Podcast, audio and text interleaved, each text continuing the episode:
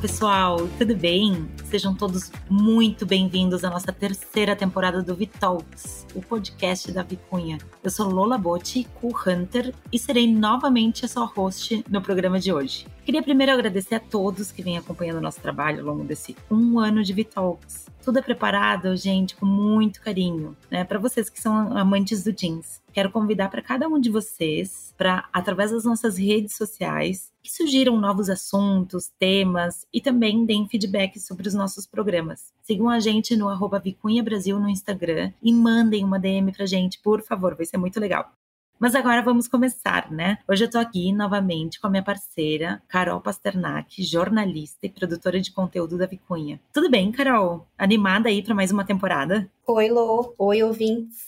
Sim, muito animada, muito feliz de estar começando mais uma temporada do Vitalks tá tudo bem comigo, espero que com vocês também. E vamos lá, eu acho que a gente vai começar essa temporada com o pé direito, com um assunto muito legal. E vou já introduzir aqui. Então, acho que assim, se, assim como nós, quem estiver ouvindo, for uma pessoa que gosta de acompanhar o mundo da moda, então provavelmente já devem ter ouvido sobre a Copenhagen Fashion Week, que aconteceu há pouco tempo, né? Aí entre os dias 30 de janeiro e 3 de fevereiro, faz tempo. Mas algo que talvez as pessoas não saibam é porque que esse evento deu tanto que falar. Isso é verdade, Carol. Nem todo mundo sabe, mas Primariamente, o foco da Copenhagen Fashion Week é sustentabilidade. Então, qualquer marca ou estilista que queira mostrar seus trabalhos nessas passarelas precisa antes atender uma série de requisitos, como as marcas terem, no mínimo, metade da coleção certificada, feita de materiais sustentáveis, seja por reciclagem ou até mesmo por estoques mortos, além de terem de informar seus clientes sobre as suas estratégias de sustentabilidade na loja ou no site.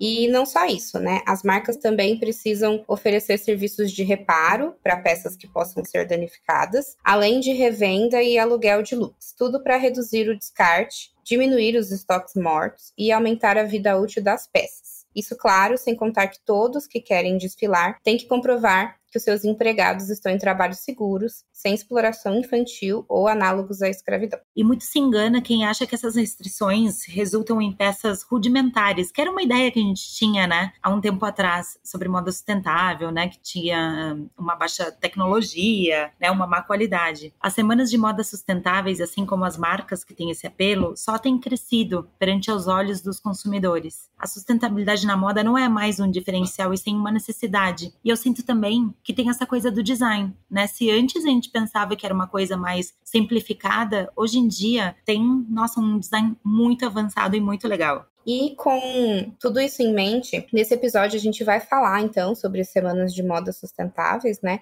Para tentar entender um pouco o que muda, né? Quais aspectos as tornam diferentes e por que estilistas e marcas estão aderindo a esse movimento.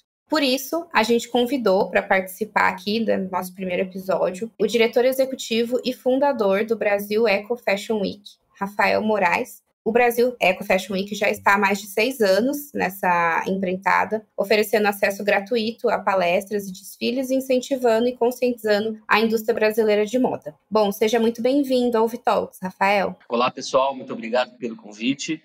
Obrigado, Lorena. Obrigado, Carol, pela participação aí no Vetalks. Prazer estar aqui.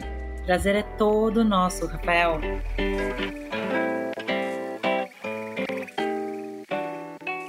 Bom, para começar, eu queria que tu nos contasse assim, né, como é que começou a tua trajetória, assim, como é que começou a ter o contato com essa questão da sustentabilidade na moda? Bom, vou fazer um breve resumo, né? Essa caminhada aí no segmento da moda, meu pessoalmente mesmo, começou ali por volta de 2012. Estava numa mudança de carreira, né? Há um tempo eu tinha casado com uma estilista e não entendia tanto do assunto de moda. Era da da comunicação do audiovisual. E durante esses tempos, entre 2010 e 2012, é, houve a ideia da gente buscar empreender, né? Empreender e, e, e, a solução foi empreender uma marca de moda com atributos de sustentabilidade. Então esse foi o início por volta de 2013, já comecei a fazer alguns cursos de tingimento natural e estudar um pouco o assunto de sustentabilidade na moda, para em 2014 a gente lançar essa, essa, essa marca, essa empresa em Belo Horizonte, Minas Gerais, ali no Minas Trend, assim que tudo começou a trajetória do Brasil Eco Fashion Week. E, e logo na sequência, havia começado aqui no Brasil já em 2014 para 2015, o movimento Fashion Revolution, questiona né, as pessoas, os consumidores e até as marcas, né, quem fez suas roupas, de onde vêm suas roupas. E foi um incentivo ali, começamos a, a ser voluntários também, um dos primeiros voluntários aí no, nesse movimento no país, que já está fazendo oito, nove anos, e empreender com essa marca de moda. Durante a trajetória dessa pequena empresa de roupas, né, da marca feminina, a gente viu que, que existia uma brecha no mercado, né? Mais de um assunto, né? Seria assim o quê? É, faltavam eventos, né? Faltavam eventos, principalmente dedicados a vendas, né? Showroom, né? Feiras, seja para atacado, seja para varejo, com foco segmento, nesse segmento. É, vimos que faltavam passarelas no país, né? Assim, existem poucos eventos de moda no nosso país, então acaba que temos poucas oportunidades das marcas terem seu produto numa passarela de moda e acaba que traz muito destaque esse, esse processo, né? Então a gente viu também uma oportunidade e viu também que seja o consumidor ou até quem estava fazendo moda na época de 2014, 15, 16, o assunto ainda e ainda é, né? Era muito novo, né? Ainda, por mais que tenha 20 anos aí que esse assunto já, já permeia aí o universo da, da indústria têxtil, né, e, e, do consumo de moda, a cada ano a gente tem acompanhado e, esse movimento anda crescendo e cresceu muito pós-pandemia. Então esses foram os pontos aí durante essa trajetória, né, de 2013 a 2016, com um pouco de vivência de mercado, vimos uma oportunidade, né, que a gente tinha, tinha espaço, né, para seja para trazer conteúdos, né, o evento como vitrine, trazer uma inovação de uma indústria, uma inovação de uma grande marca, uma inovação de uma pequena marca, um projeto social, fazer um showroom, fazer os desfiles, é, realizar exposições, rodadas de negócio. A gente começou já em 2017 com um evento multi-ações, né, justamente por ver que era um segmento, então tinha uma possibilidade ali de começar esse trabalho excelente, parabéns, porque assim, quando a gente olha, né, fazem 10 anos. 10 anos é muito tempo, mas também é pouco tempo, né? Porque olha só essa trajetória, como essa iniciativa bombou, né? Assim, como ela cresceu, como tudo ocorreu em tão pouco tempo, ganhando a repercussão dessa semana de moda que é tão importante, né, para moda brasileira. Então, nossa, parabéns pela iniciativa, muito legal. Ai, que bom agradeço. Acho que é um, um desafio desde que a gente começou. Né? O evento em si, desde 2017, foram seis edições.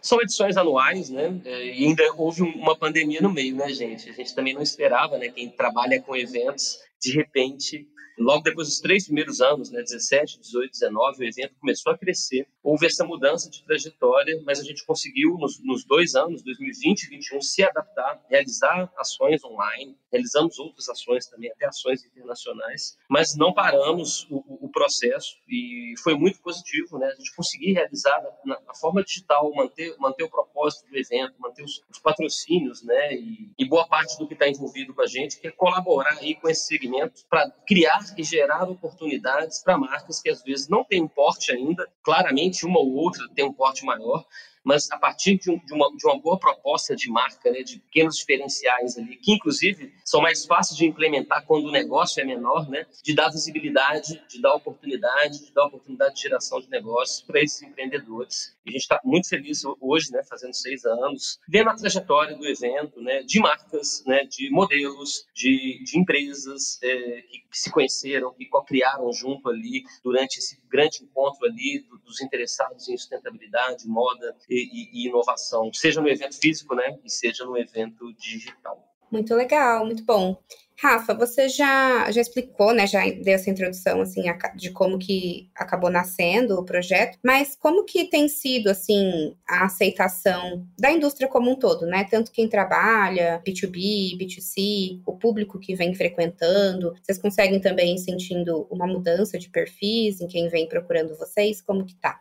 Olha, a gente sente que o, interesse no assunto tem aumentado e o público tem aumentado. A gente acabou, até pelo que eu acabei de contar aqui, como que surgiu o Brasil Eco, né? Acaba que o evento, por não ser um evento específico, né? Não é só um showroom, ou não é só um evento de palestras, ou não é só um evento de passarela, a gente acaba trabalhando com um público diverso, né? Vou colocar esse público aí uma porcentagem. Claramente ali são estudantes, mestres, doutores, pessoas que pesquisam o assunto é, ou que estão começando a trajetória na moda, né? Inclusive para começar suas primeiras coleções, começar uma marca, esse é um público específico, né? Existe o público que eu, chamo ele que é o público comum, que é o público que às vezes aparece no evento porque está querendo conhecer marcas de moda para comprar roupas e por causa disso acaba descobrindo que vão ter desfiles, vão ter palestras, vão ter outras ações ali e acaba se integrando, né? É, o público dos profissionais também tem crescido bastante nessa trajetória, que são o quê? São pessoas, né? Profissionais que trabalham na cadeia produtiva da moda no, no, no nosso país e até internacional, né?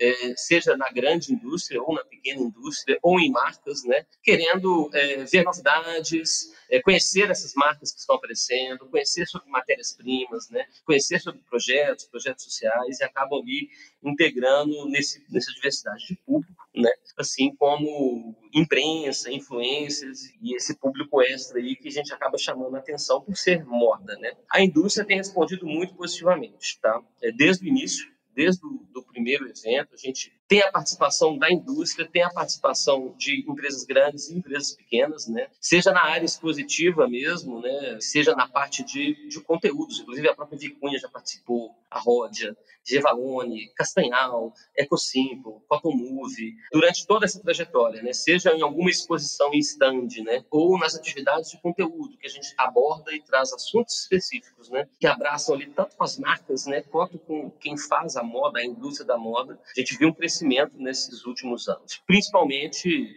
é, agora vou falar que é um pós-pandemia, que a gente ainda está nessa pandemia, né? Mas a gente vê uma mudança de comportamento, mais uma vez, comparando com o início do evento, né? pós-2021, principalmente. No ano, no ano, passado, a gente já viu uma, uma volta de um interesse maior em assuntos que tem a ver com o momento de dificuldade que a gente passou, e não só em relação a mudanças climáticas a gente anda passando, a Agenda 2030 que temos aí, as metas dos Objetivos de Desenvolvimento Sustentável, e ao próprio processo da pandemia, né, da gente ver que tudo pode mudar ao mesmo tempo e que a gente tem que sim pensar no, no presente e no futuro para poder trabalhar por cenários melhores aí no que tange não só a sustentabilidade dos negócios, mas das pessoas, do meio ambiente, de tudo que, que compõe esse processo. Né? Então, vejo sim um, um, um aumento e, e, um interesse cada vez maior né, para complementar, é, no, você deve perceber isso também, como que 2020 para cá, a temática, por exemplo, que já vinha e já existia essa temática, né, não só da economia circular, da inovação para a sustentabilidade e do ESG, né, no sentido de métricas de empresas maiores,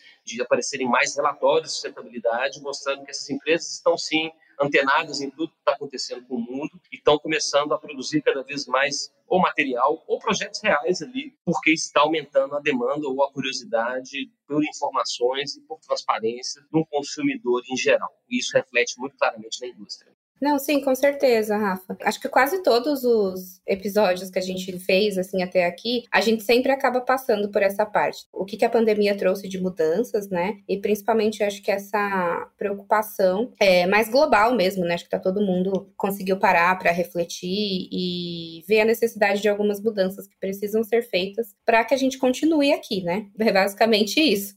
Rafael, e conta uma coisa aqui pra gente. Olha só, a gente iniciou esse podcast, né, falando assim, da Semana de Moda de Copenhagen, né, que é uma semana de moda, né, como a gente introduziu, muito inovadora, muito interessante. Eu queria que a gente brincasse aqui, fizesse um pouco de um paralelo, né? Queria entender se essa semana, tipo, é uma inspiração para vocês, o que que a gente pode aprender, né, com essa semana de moda, o que que também a gente pode se orgulhar é, da nossa semana de moda aqui, né, que é toda sustentável e tal. Queria que tu comentasse um pouco, assim, né, como é que funciona uh, esse paralelo, né, como é que a gente pode pensar e o que que a gente pode aprender, refletir e também mostrar para o mundão? Bacana, ótima pergunta. É, nos inspirou, sim, inspira. É, a gente, apesar de terem poucos eventos internacionais, né, um discurso já assumido maior nesse foco, né, é, é uma semana de moda de referência, uma das poucas, né, e queiram ou não, né, gente, acaba que o, o próprio Brasil, o Brasil Fashion Week, é, se tornou um pouco pioneiro também, junto com, com movimentos como Copenhagen, em estar tá realizando eventos, semanas de moda, já com esse foco. O que a gente vê de, de não só de aprendizado, né, como adaptação ao nosso país, é, é como você comentou no início do, do podcast, né, assim, a gente já, já parte de uma premissa de buscar, né, de ir atrás de designers de marcas, pensando principalmente ali na passarela, né, é, que tem feito um trabalho diferenciado, tem feito um trabalho mais concreto é, na questão de atributos de sustentabilidade para a moda, e aí a gente envolve vários projetos que as marcas, marcas possuem, né? desde projetos sociais, projetos ambientais, projetos culturais, é, grupos produtivos, projetos internos, né? desde ter uma, uma energia solar, troca de maquinários, assim como questões básicas em relação a discurso, transparência e sintonia entre o que a gente mostra para o mercado, o que a marca mostra para o mercado, o que a marca divulga e o que a marca é na prática. Né? Então, na verdade, esse é o grande desafio, a gente vê, é de não só conhecer e buscar esses empreendedores e essas empresas, como de entender se esses negócios realmente têm realmente a busca por esses caminhos. Né? A gente fala assim, não existe nenhuma empresa 100% sustentável, é uma palavra que né, as palavras vão surgindo, veio a sustentabilidade, hoje em dia a gente tem outros termos, né, como a própria economia circular. Então, assim, eu acho que é um, um processo de mudança natural aí do mercado e o desafio é como descobrir e entender essas marcas. E no caso do Brasil Fashion Week, a gente tem uma curadoria, né? A gente, de, nesses seis anos, a gente troca essa curadoria também. Então, assim, sempre são quatro ou cinco curadores para fazer a curadoria do showroom, quatro ou cinco curadores para fazer a curadoria do desfile. Entre, no, no, caso do desfile que a gente estava comentando agora, né? Claramente, questões em relação ao design né, são, são muito importantes. Né? A gente tem uma, uma tabela, algumas pontuações, e a partir daí a gente tenta entender o máximo dessas marcas, em dois processos. Né? Um processo de implementar um, uma inscrição, seja se a marca foi convidada ou se a marca veio por edital, e a partir desse formulário a gente faz diversas perguntas, são 40 perguntas, para poder ir um pouco mais a fundo no negócio da empresa, né? além de buscar é, as informações que existem online, as informações que existem disponíveis para o público consumidor, até para tentar fazer esse cruzamento entre o que a marca diz que é e o que uh, o mercado em si enxerga, ou qual informação está realmente disponível em relação àquelas empresas. Né?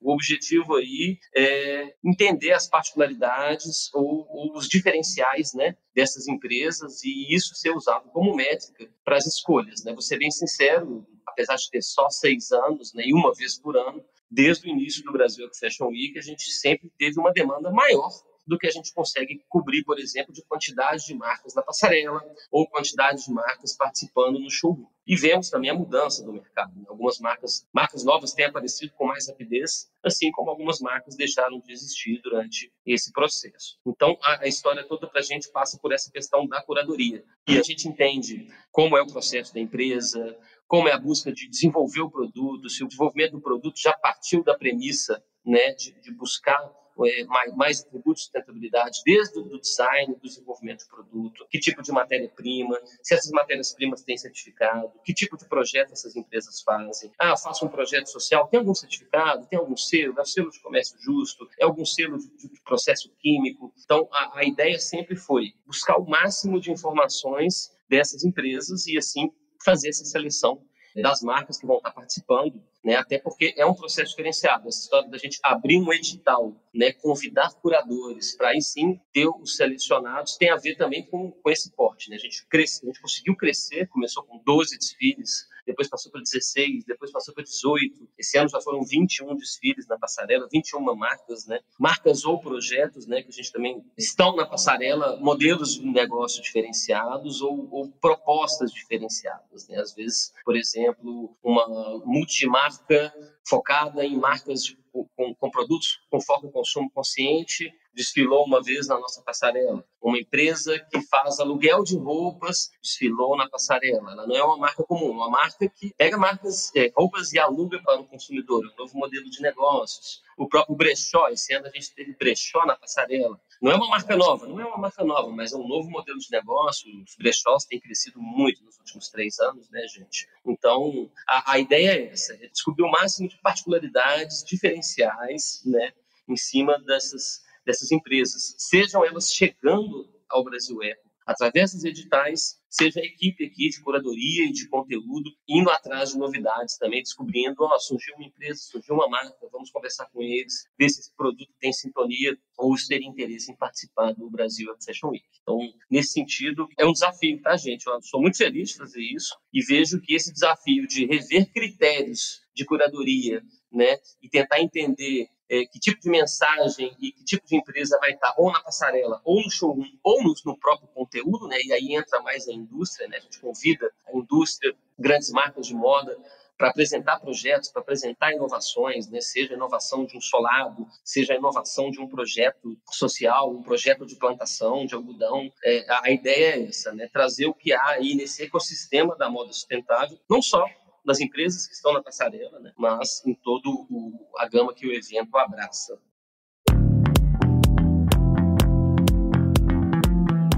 essa coisa, né? A gente sempre fala na Vicunha que, hum, como tu mesmo disse, né? A sustentabilidade ela é um caminho aberto e está em construção. Então eu acho que o mundo as marcas, todos nós estamos aprendendo a como ser sustentáveis. A gente está experimentando, aprendendo, estudando, por isso que é tão importante compartilhar conhecimento, né? Nós da Vicunha podemos experienciar aí, né, um painel, uma mesa de, de talks aí no último Brasil Eco Fashion Week, foi muito legal. E a gente também tem bastante isso dentro da Vicunha, né, de fazer eventos, compartilhar conhecimento e tal, porque é como tu disse, né, é uma coisa que não é preto no branco, né? E eu acho que é muito empolgante porque é, é, daí que a gente vai esperar um novo, né? A moda sempre teve essa coisa da novidade e tal, mas era um outro tipo de novo, né? Era um novo em cor, um novo em tendências, né? E tal. E agora a gente está realmente precisando construir coisas novas para a gente poder fazer esse grande caminho da sustentabilidade, né? E realmente transformar a moda. E o Brasil tem, tem um potencial tão grande, né? Com pessoas tão criativas e legais. Então é muito bacana. Mas tudo isso, eu queria só te fazer mais uma perguntinha, porque eu fiquei curiosa né? Tu sabe que a gente investe bastante em pesquisa de tendências, a gente tá sempre ligado aí no, no que está por vir, né? E tu falou em um momento assim, tipo, tá, a gente começou com esse termo sustentabilidade, né? Mas tem outros assuntos, né? Tem outros termos que estão surgindo. Quais são esses termos? Conta pra gente. É, o que eu coloco aí em relação a esses termos, né? Um, deles é esse, né? Assim, a sustentabilidade, digamos que é o nosso termo mais amplo, né? Vejo essas pequenas mudanças da gente começar a colocar ali como atributos de sustentabilidade, do que falar que alguma coisa é em si 100% sustentável, né? É uma métrica, né, difícil. E em relação a outros termos, né, como o próprio termo da economia circular, que queira ou não, está muito ligado a questão da sustentabilidade e também abraça o termo inovação, por exemplo, né? Inovação para a sustentabilidade, inovação para a moda sustentável, né? Ou inovação para a economia circular. São termos que também estão muito presentes justamente porque estamos passando por esse processo, né? Já 20 anos atrás, uma empresa do porte de vocês, Vicunha, tinha um caminho começou a investir e hoje tem mais tecnologia, por exemplo, envolvida em conseguir com maquinários com mais tecnologia, não ter desperdício, não ter é, resíduos, o resíduo ser desfibrado, refiado, transformado em novas fibras, utilizar menos água no tingimento do jeans com mais alta tecnologia, é a tecnologia do ozônio. Ah, surgiu uma nova tecnologia agora, vamos testar. Esse processo né, tem muito a ver com a, com a palavra sustentabilidade, mas nem sempre, às vezes, é, tão claro para o público comum, né? Que a sustentabilidade está presente em várias ações é, e, e, em todas as empresas, né? Seja numa marca de um dono só pequena que teve uma ideia e um pequeno negócio ali está começando a trajetória seja em grandes indústrias, né, como a indústria de vocês, que tem uma presença nacional, uma presença internacional muito forte e às vezes até passa ainda por essa cobrança de mercado, né, de ter a transparência de um processo específico, de ter uma certificação específica em relação ao seu processo produtivo ou até né, em relação aos seus fornecedores, né, essa questão toda do, do encadeamento produtivo como grande trabalha com todos os seus parceiros e, to, e, toda a sua rede da sua cadeia produtiva e como isso impacta e como esse processo pode ser mais eficiente, mais sustentável, né? Então eu vejo que tem esses termos, né? Tem, a gente está vendo muito aí o, carbono zero, né? E o desenvolvimento, né? O desenvolvimento sustentável, do que não só a palavra sustentabilidade. Então eu, eu, eu vejo pequenas mudanças, né, eu acho que faz parte do mercado, né, mas eu acho que mais importante do que os termos é ver que há um interesse não só do consumidor de buscar por produtos que tenham um valor agregado maior, não simplesmente só o design, a cor ou o preço, né, e da própria indústria de perceber isso e entender que ela pode fazer melhor um trabalho que já era feito há anos e esse fazer melhor está muito vinculado ali com como a gente lida com todos os pilares, né, com todos de onde a gente está inserido, na, na, na, comunidade que a gente está inserida, na, na, troca das informações, na troca de saberes, igual você colocou, é muito legal. Isso faz parte do nosso evento, né? Esse tanto de palestras que a gente coloca ali é porque a gente entende a importância, né, de uma pessoa passar a sua ideia ou sua informação ou como ela enxerga aquilo para outra. Seja alguém que trabalha numa outra indústria, seja alguém que trabalha numa grande marca, não na indústria específica de, de matéria-prima ou de de beneficiamento, né? Ou o cara que está fazendo, que é designer mesmo, está buscando montar uma nova marca ou, uma, ou, ou mudar o projeto de uma marca já existente, porque viu que é possível trabalhar com novos cenários no universo da moda. E esses atributos todos, né, acabam que valorizam os produtos, né? É muito difícil, né, Lorena e Carol, porque eu sou muito suspeito, porque além de estar muitos anos envolvido com isso, eu sou um defensor, né? Assim, você me perguntou mais cedo ali, e, e o Brasil nessa seara? O Brasil nessa seara é sensacional, entendeu? Eu acho sensacional, porque a gente tem um país muito grande, são vários países dentro de um país só, muito diversos, são muitas regiões. A gente tem um ecossistema realmente diferenciado em todos os patamares, né? No social, no cultural e no ambiental. Então, desde de muita ancestralidade né, de muita relação de, de resgate cultural do saber é, manual, do saber tradicional, né, exemplo lá, Catarina Mina com 500 bordadeiras da renda de bilro no Nordeste, assim como coisas que poucos países têm. No Paraná a gente tem aí todo o ciclo da seda, né, que é uma coisa que não acontece tão claramente na China, porque é um porte muito maior, então tem várias empresas, cada um faz uma etapa do processo produtivo. A gente é um dos poucos que pega toda a cadeia produtiva ali da seda e tem um processo sustentável nessa produção. Matérias-primas diferenciadas, né, com insumos que muitas vezes não foram nem sequer pesquisados ainda, né, em toda a nossa região amazônica ou no próprio centro-oeste as novas fibras, né? E tecnologias para beneficiar essas fibras, né? Ou misturas dessas fibras, né? Como misturar uma juta com um algodão orgânico, ou até a questão da tecnologia, né, gente? A gente também tem esses diferenciais. Vou dar pequenos exemplos aqui. Ano passado mesmo, a gente acabou de abordar esse tema. A Rodia foi ganhou um prêmio de empresa do ano, a Malve também ganhou um prêmio de inovação, na, inclusive no jeans, né, na, na produção do jeans. Temos a poliamida biodegradável, temos o plástico da cana-de-açúcar, e essa tecnologia tem muito a se desenvolver ainda, né, seja na questão de, de tecidos, ou de, de calçados, né? A, a, quantidade de tecnologia que está vindo em relação à produção de novos tipos de viscose é, baseado em resíduos da própria alimentação. Então, assim, eu vejo uma diversidade muito grande em mais uma área no que tange a questão aí de sustentabilidade na moda, né? seja na, nas marcas ou na indústria no nosso país. Isso é muito legal e parte do nosso propósito que é esse, é, é buscar esses, essas ações, né? essas empresas, essas matérias-primas diferenciadas, ver como elas estão se inserindo no mercado ou nacional ou internacional, colaborar para criar negócios, né, criar oportunidades, não só para as empresas do nosso país, como empresas fora do país, a gente também tem alguns projetos internacionais. E mais importante, né, Lorena, assim como vocês têm esse projeto, vocês estão de parabéns mais uma vez, que é o Vetalks, que é o quê? Trazer informação, né? O evento tem essa característica, né, de ser uma vitrine e tentar que esses assuntos que a gente está discutindo aqui, nós trabalhamos com isso todos os dias da nossa vida, sejam mais palpáveis para o público comum ou para quem chegou aí na área da moda e não tinha pensado nisso ainda e faltou aquele, aquele clique ali, né? Eu vejo um grande potencial. Te confesso, inclusive, que a gente vem vivendo isso, tá? Nesses seis anos de evento,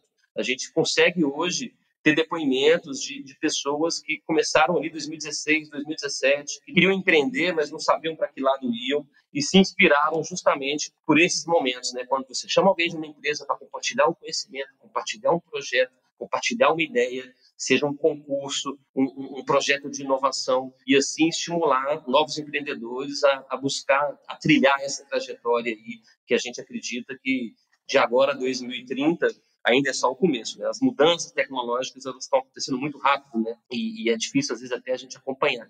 Então eu vejo um cenário muito positivo daqui para frente. Aproveitando que você falou, né, um pouco da organização do evento, dos temas e tal, esse ano vocês já têm alguns temas programados? Será que você poderia nos dar uns spoilers do que você está pensando aí para 2023? Esse ano a gente tem questões de temas, né? O processo funciona agora no primeiro semestre. A gente vai, vai fazer um evento, né?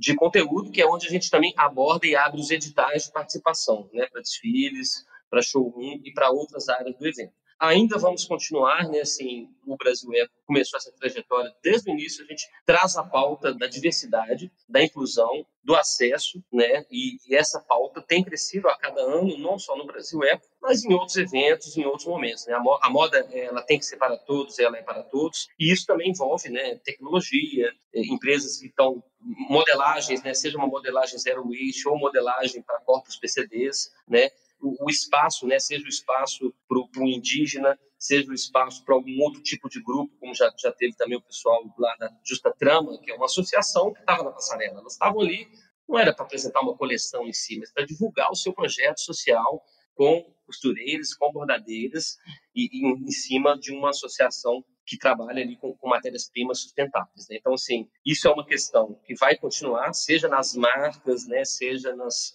em quem participa da passarela. Nesse primeiro semestre, a gente vai vir abordando também um pouco mais da questão do ESG na indústria, como está o cenário atual agora, 2023, e planos e métricas aí para os próximos anos, né? E como trazer isso através de conteúdos. Nesse primeiro momento, não só de abertura do evento, maio e junho ali, a gente abre os editais e a realização em si desse grande encontro aí do ecossistema vai ser no segundo semestre. A gente não divulgou essas datas ainda, mas provavelmente no início de, de novembro, né?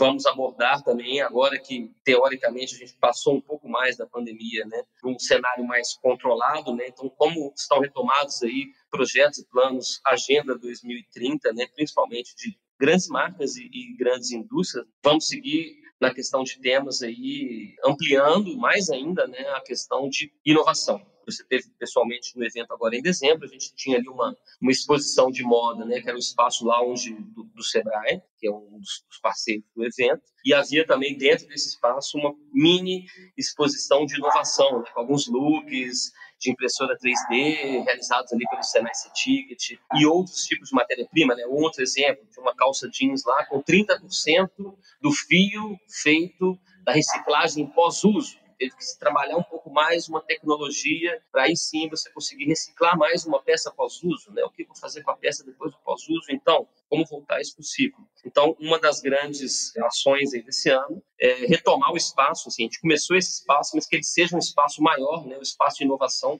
é, o último grande evento né, foi em 2019. No ano passado, o evento foi físico, foi muito legal. Houve a passarela, houve estandes de patrocinadores, né, como tinha estande da Renner, estande do Sebrae, mas ainda, ainda não foi aquele evento com todo o showroom e com todos esses estandes. Né? Um exemplo, a gente tinha ali que vai retomar esse ano o Espaço Amazônia, o Espaço Beleza, e aí, mais um spoiler aí, é a ampliação desse espaço, que vai ser o espaço inovação, mostrando mais tecnologias, mais matérias-primas, mais produtos aí no nosso universo, né? Seja para quem faz moda, seja para o cara que é curioso ali na moda, né? E vamos manter a busca aí, seja a gente buscando, chegando até a gente, né? Por esses novos modelos de negócio. Né? Eu, eu, citei alguns exemplos aqui né, de aluguel de roupa, essa questão da reforma está muito presente, né, assim como a questão dos brechós, né, de como ajustar e colocar uma roupa de volta no mercado antes dela se desfazer de vez, né? E em busca desses novos modelos. Alguns desses novos modelos também estão muito focados ali com a questão da tecnologia, né? Negócios digitais, coleções digitais sem ser necessariamente uma coleção física, né? A gente está vivendo, acho que um pouco essa mudança, veio os NFTs, a vir inteligência artificial. Então a gente acredita que abordar esses temas aí de tecnologia, moda, metaverso, esses assuntos vão continuar numa crescente. Não acredito que eles vão dominar as coisas ainda não, mas há uma crescente, há uma crescente do mundo digital, como a moda digital se comporta no mundo digital.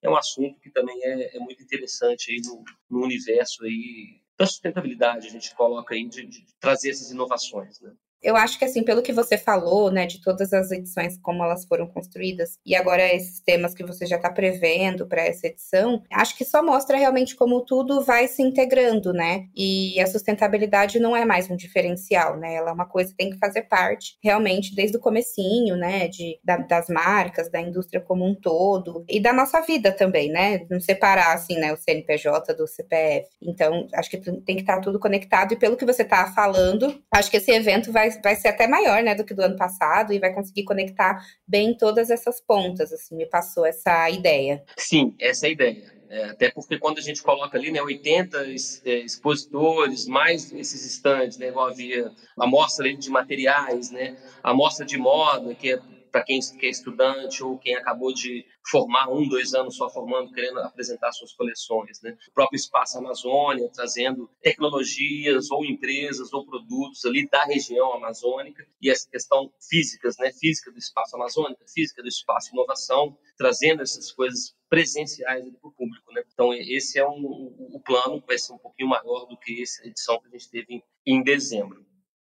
Nossa, excelente. A gente está super ansiosas para participar, para assistir, enfim, né? E falando em integração, a gente comentou aqui bastante, né, o quanto a nossa indústria está se transformando, o quanto a gente precisa compartilhar conhecimento, né? Agora pensando na, na perspectiva do consumidor de moda, né? O que que tu acha, Rafa, de maneira geral, o que que esse consumidor ele tem que prestar atenção na hora de consumir uma roupa para ver se essa marca ela está realmente se importando com essa questão da sustentabilidade, está caminhando para isso? Isso? Que dica tu dá, assim, para nós enquanto consumidores? Eu acho que aí entra muito uma questão que, que acaba usando a internet, o digital e a coisa física, que é o consumidor tentar buscar o máximo de informações das empresas e dos produtos que eles estão comprando. Né? Eu, eu entendo que, às vezes, entendo até porque eu era assim há 10, 15 anos atrás, né? O processo de comprar um produto ou comprar uma coisa era quase um piloto automático, né? Quase um piloto automático, onde você vai ali, às vezes leva em consideração apenas o design e o preço. E esse consumidor já viu que pode fazer diferente, né? Assim como a gente pode fazer diferente na nossa saúde ou na nossa alimentação,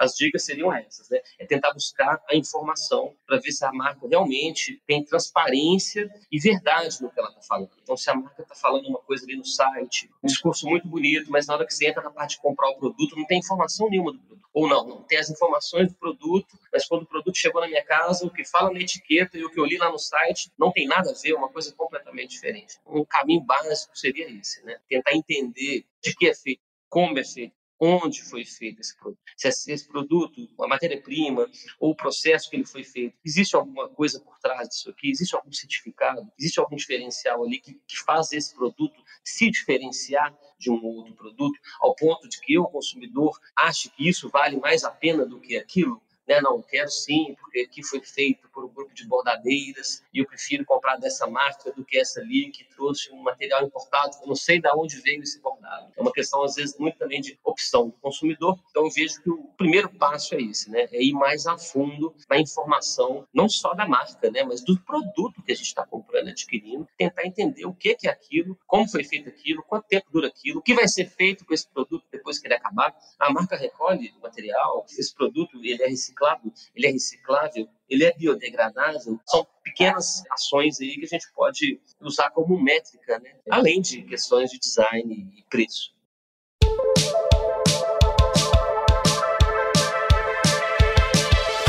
Agora a gente chegou no momento já final. Nós temos uma parte aqui do nosso Vital que se chama Radar, que é onde a gente costuma perguntar, né, quais são as indicações e recomendações de referências e materiais que os nossos convidados estão ouvindo, né, ou assistindo, lendo, enfim, e nossas também. Então, Rafa, eu queria que tu compartilhasse com a gente alguma dica, alguma referência pra gente, para os nossos ouvintes. Ah, legal. Eu vou aproveitar esse momento, posso fazer um comentário aqui de outros eventos de, de moda que têm tratado esses assuntos de sustentabilidade também aqui no nosso país, pode ser? Com certeza. Então, para começar, até que eu citei aqui no início né, dessa trajetória aqui, citei o Fashion Revolution, que nós também fomos, somos parceiros hoje, fomos participantes ali desse crescimento do, desse movimento, virou um instituto, Fashion Revolution. Fashion Revolution tem realizado ultimamente, nesse ano, por exemplo, três ações anuais, né? O Fórum Fashion Revolution, a Semana Fashion Revolution, que é agora em abril, onde o consumidor pode se, se integrar mais ali e, e há todo esse movimento, para quem nunca ouviu falar disso, de, poxa, eu posso saber sim, da onde vem essa roupa, da onde vem esse produto, e isso pautar melhor as minhas escolhas, as minhas decisões. Então, esse é um movimento global, no Brasil está aí mais ou menos oito anos, e além disso, eles fazem um projeto muito bacana que é o índice de transparência da moda, que é onde é, é o outro lado ali, né? É, é onde a, a, os grandes é, varejistas e empresas, as grandes marcas como se fosse uma competição para ver quem realmente está sendo mais transparente em relação a todas as suas práticas sociais, ambientais e culturais ali, em termos de relatórios ESG. Então não é também só o que a marca fala para quem está ali conversando com elas, mas o que está disponível para o consumidor e para o comum e se essa transparência está sendo efetiva ou não. Então, são três projetos interessantes aí do Fashion Revolution. Vou citar aqui mais outros dois eventos é, todos esses eventos também são parceiros, né? A gente acaba tendo, visitando, né, e participando do, do cenário aí, do ecossistema aí da moda nacional e principalmente quem tem essa pegada, né, digamos. Então, aqui em São Paulo acontece o SUSTEX, que é um congresso é, de sustentabilidade feito lá pela USP. Já está no terceiro ano, se não me engano, ou quarto, não sei a data aqui de cabeça, mas é o SUSTEX Moda, o Congresso de Sustentabilidade. Provavelmente em junho ali a gente vai ter o Rio Ethical Fashion. Rio Ethical Fashion é um fórum internacional de sustentabilidade, aborda ali conteúdos, né, uma sequência de palestras ali num grande auditório. Surgiu também há uns desde 2019, se eu não me engano, tem uns quatro anos. Somos apoiadores institucionais deles, eles apoiam o Brasil Eco Fashion Week, já participam do Brasil Eco, não só o Rio Ethical Fashion, como o pessoal do Colabora Moda Sustentável, que foi um movimento que surgiu aqui desde 2017, 2018. Era um projeto com grandes empresas, que acabou virando um movimento, se apresentaram nos nossos palcos também mais uma vez. Não, não tem um evento específico, mas é um, um projeto colabora modo sustentável. E aí, acho que nos outros eventos também estou vendo muito, muito seu crescimento tá? da, da abordagem aí na sustentabilidade, até não só em matérias-primas, né? mas nessas questões de tecnologia. O próprio Inspira Mais, que agora está alegre, o espaço Conexão Criativa do Inspira Mais sempre traz alternativas, novos materiais, novos projetos e é muito legal. No universo da educação tem o Senac Moda e Informação, que tem abordado cada vez mais a questão da diversidade, da inclusão e da sustentabilidade na academia, né, na, na parte da educação. É muito bacana. Denimite também tem feito a cada ano né, um, um evento focado no mercado do jeans, né? Não só tem o Denim Meeting, como a gente tem agora um espaço físico aqui, que é o Denim City, em São Paulo. Tenho visto, assim, uma, uma boa articulação aí do, do segmento e a abordagem também de temática de sustentabilidade. Isso aí é o que veio na cabeça aqui de, de momento, pessoal. Uau, apenas completo e perfeito, né, Carol? É, isso aqui é porque veio na cabeça agora. Imagine se ele tivesse pesquisado. Nossa, eu já tenho dever de casa aqui para todo esse semestre já. Sim, muito bom, muito bom. Bom que nossos ouvintes vão ter muita coisa para consumir, isso é ótimo. É verdade. E tu, Carol, o que, que tu tens aí para compartilhar? É, vou emendar aqui no meu. Então, o meu radar de hoje ele não está exatamente nesse tema, mas eu acho que até como todo esse papo que a gente conversou, né, a sustentabilidade ela tá em outras áreas da nossa vida, né, precisa estar, né, pra gente realmente seguir, né, acreditar, ser também um militante da causa. Então eu vou indicar um podcast, ele é focado em alimentação, ele chama Prato Cheio, só que eles, em cada tema, né, em cada episódio, eles tratam de um tema diferente e dão uma, não vou dizer uma problematizada, né, mas assim, eles dão uma uma pesquisa muito profunda mesmo, para apontar coisas que não estão tão claras assim, né? Principalmente de ah, alimentos ultraprocessados, né? Como que eles podem fazer mal para o solo, toda essa parte de produção alimentar. Até falam que o Brasil, né, assim como para a indústria têxtil ele é muito bom, para a indústria alimentícia também, né? A gente tem uma grande indústria aqui, mas nem sempre está sendo usada da maneira correta. Então, assim, são episódios muito interessantes, vale ouvir ouvir, com reflexões bem profundas. Então, fica a minha recomendação para os ouvintes também se aprofundarem de forma mais geral aí no que diz respeito a um mundo mais sustentável, né, e a um futuro possível. Então, fica aí o meu, a minha dica de hoje, o podcast Prato Cheio. Nossa, é incrível vou super buscar, porque é realmente isso, né? É uma coisa, a sustentabilidade tem que ser pensada de uma maneira integral, né? Como tu mesma falou, e não por um assunto específico. Muito bacana. Então, depois desse nosso radar 360, né, a gente vai finalizando por aqui. Rafael, muitíssimo obrigada pela tua participação. Espero que tu tenha gostado, né, de, de participar, porque eu sei aqui, eu tenho certeza que a gente amou a conversa, a gente aprendeu muito contigo. Queria te dizer que para tu ficar à vontade para fazer tuas considerações finais, deixar uma mensagem para quem nos acompanha.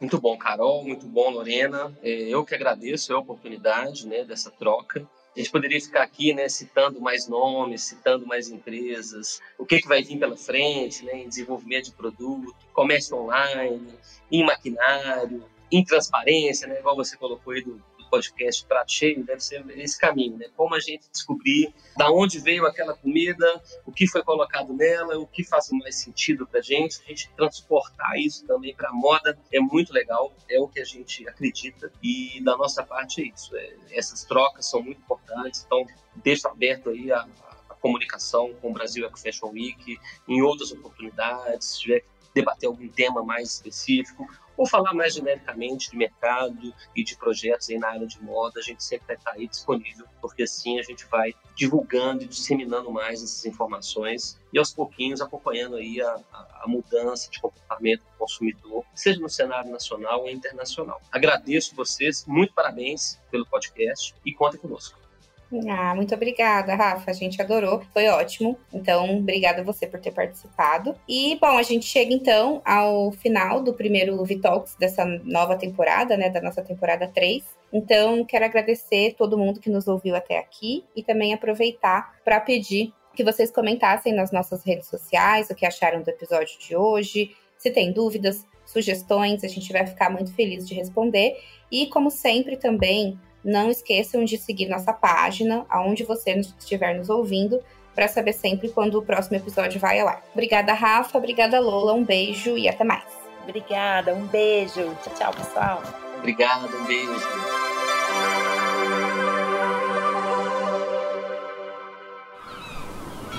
Este podcast foi editado pela Maremoto.